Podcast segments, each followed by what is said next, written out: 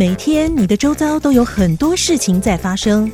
每天打开电视，连上网络，翻开报纸，一堆层出不穷的社会事件涌入你的脑中。无论拄着什么代志，生活嘛是赶快爱过啦。What's up？发生什么代志？代志？代志？代志？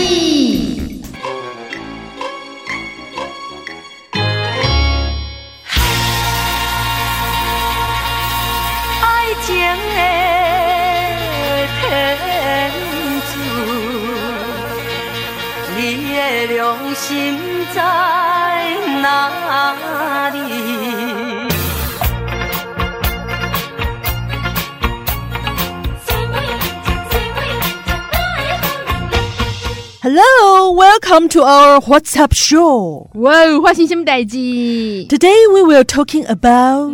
诈骗集团。唔知道英文要安怎讲呢？我刚刚诈骗集团真正做讨厌。哎，你有遇过吗？哦，觉得诈骗集团真的很厉害哦。嗯，普及率那个百分之两百，按每个人几乎都有遇过，嘿，好像是这样哎。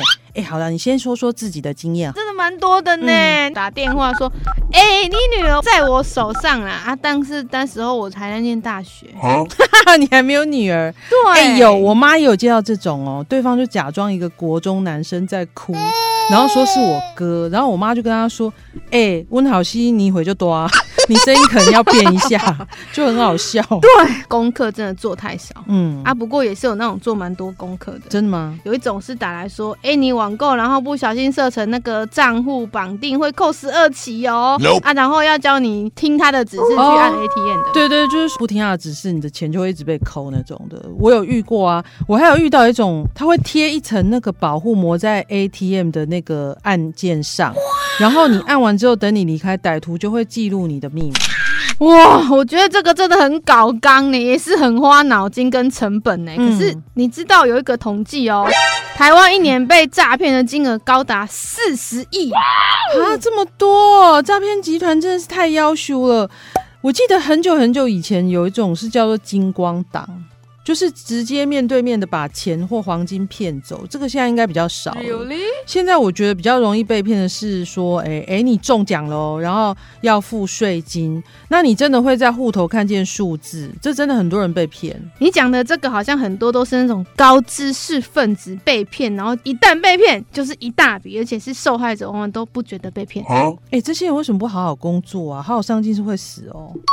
为什么大家都还是会被骗？有两个主因，什么？因为第一个就是大家不熟悉施法的过程，嗯，然后第二个是诈骗集团刻意制造的恐惧感。不过现在政府也都有在宣导，大家都知道反诈骗专线一六五，对不对？而且好像很多人还会反整诈骗集团，网络上很多这种影片呢、啊。哦，说到这个影片，大部分看到都是属于电话诈骗。那除了电话诈骗，还有哪些？你刚刚讲的金公洞就是第一类，嗯。电话诈骗是第四类啊，所以这中间还有第二类、第三类、第五类之类的吗？有，哈哈，第二类大家都有听过的，叫做碰瓷党，名词没听过，但他做的事你一定听过，就是假车祸真诈财。嗯、哦，这个知道知道，这个台湾人很常遇到、欸。哎，第三类就是政治诈骗，骗取政治现金的，有没有假装要去结婚？这种也是算一类哦。对还有呢？还有呢？第五、六、七就是求职诈骗、合法诈骗、网络诈骗。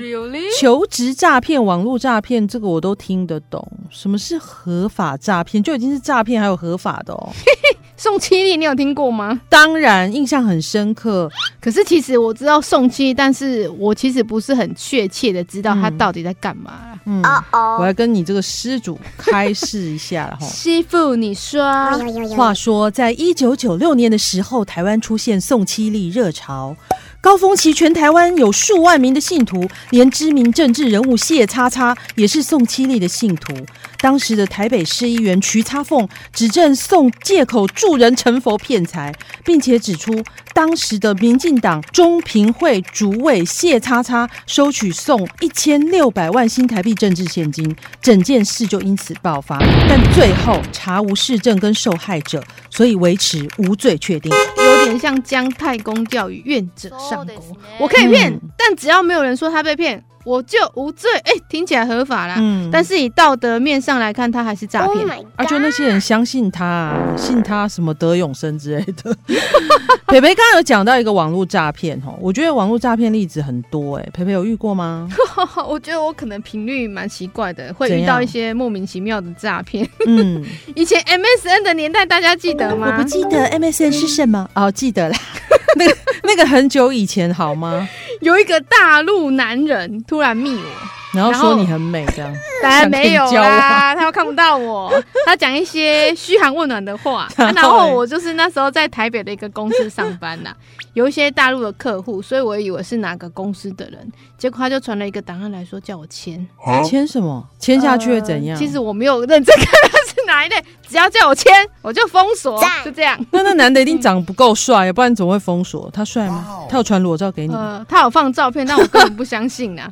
这些人把时间花在自己身上，好好经营人生不好吗？每天想这些台词不会累哦。哎，不过网络时代吼，让一些人跟人之间反而变得不那么亲近，可能也因为这样。给这些歹徒有可乘之机。我跟你讲，以前那个 MSN 的年代啊，有那个歹徒，他就会去骗，就是我自己就有遇过，他骗我自己 MSN 里面的名册里面的所有的朋友，然后他就假装是我，他大概平均都是借两万三万这样。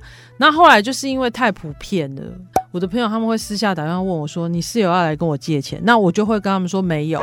然后我一个朋友就说：“哈，你怎么可能只借三万？你通常都是借十万的。”那借三万就应该可不是你了，然后对方就说没有没有，我只需要三万就好了。他说不可能不可能，你一次都会借十万。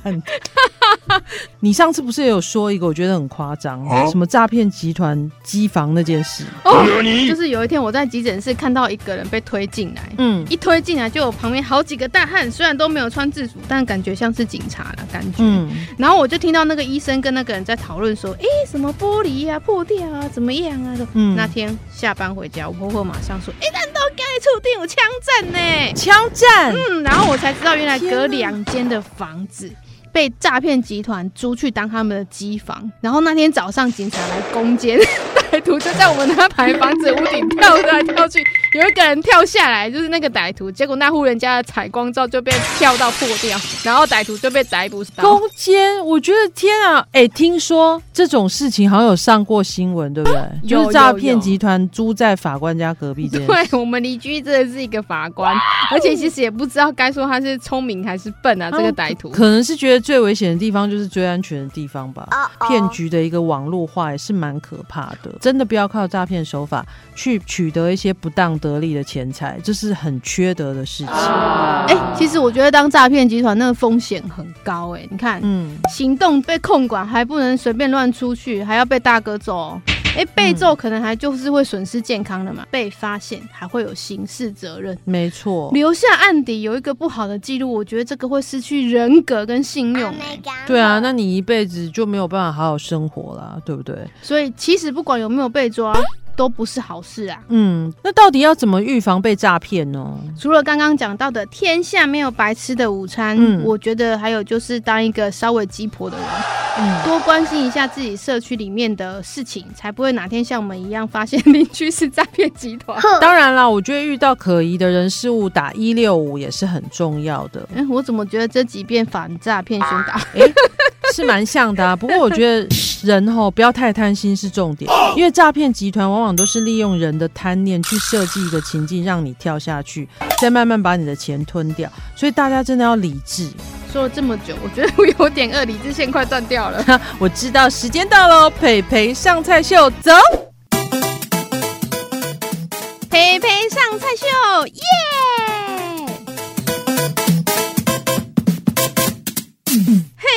了上菜秀的时间了。是的，哎、欸，我其实今天以前都不知道、欸，哎，你今天会讲什么菜？有什么菜跟诈骗集团可以连接？嘿，今天教大家煮简易牛肉面。牛肉面为什么？哎、欸，你知道吗？有个新闻哦、喔，嗯，被骗了一千六百万拿不回来，受害者是一间牛肉面店的老板娘。什么？一千六百万呢、欸？好多、喔。那我们改行去卖牛肉面。好好好，那我们来转一下哈。材料部分我帮大家分类了一下。食材的部分：牛肋条、番茄、白面、姜、辣椒。那香料呢？有桂皮、八角、肉桂叶、茴香。调味料有糖、嗯、豆瓣酱、酱油。哇哦要开始煮了吗？牛肉、蒜球、番茄、葱白、辣椒、姜，还有你的香料，放到锅子里面去炒香。嗯，然后嘞，第二道加油、酱油、水，开大火煮大概二十五分钟。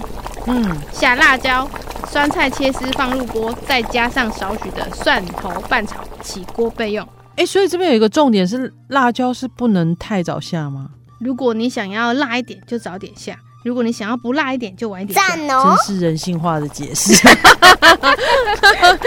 另起一锅煮水，下盐煮面。嗯，然后牛肉煮好了之后，开大火，加上适当的水稀释你的汤头。嗯，然后面呢，起锅倒成一碗，加入牛肉汤头，铺上牛肉酸菜，完成。汤公公，哇，好快哦！这么快就完成了，听起来一点都不复杂哎。大家赶快来试试看啊！这个让人无法抗拒的香味，真是太惊人了！哇，好好吃哦！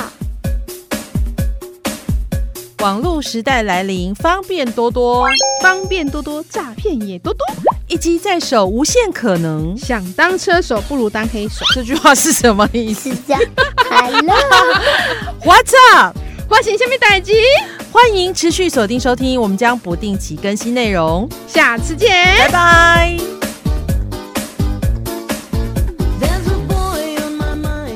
哎、欸，最近好多餐厅都倒了呢，不止餐厅，电影院也都没有，没得看了，都关了。嗯，天哪，这病毒真的太强了。你说真的哦，最近在家煮的机会越来越多了。我有时候都懒得煮，可是我每天都要在家煮，我真的都变不出什么把戏了。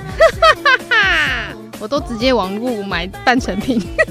哎、欸，煮好然后隔水加热就好。对啊。然后你婆婆还说你是好媳妇，你就敢跳哟！难怪听说最近团购都这样爆单。哎呀，当然这样子做啦，我们可是云岭台湾好媳妇。原来好媳妇是这样。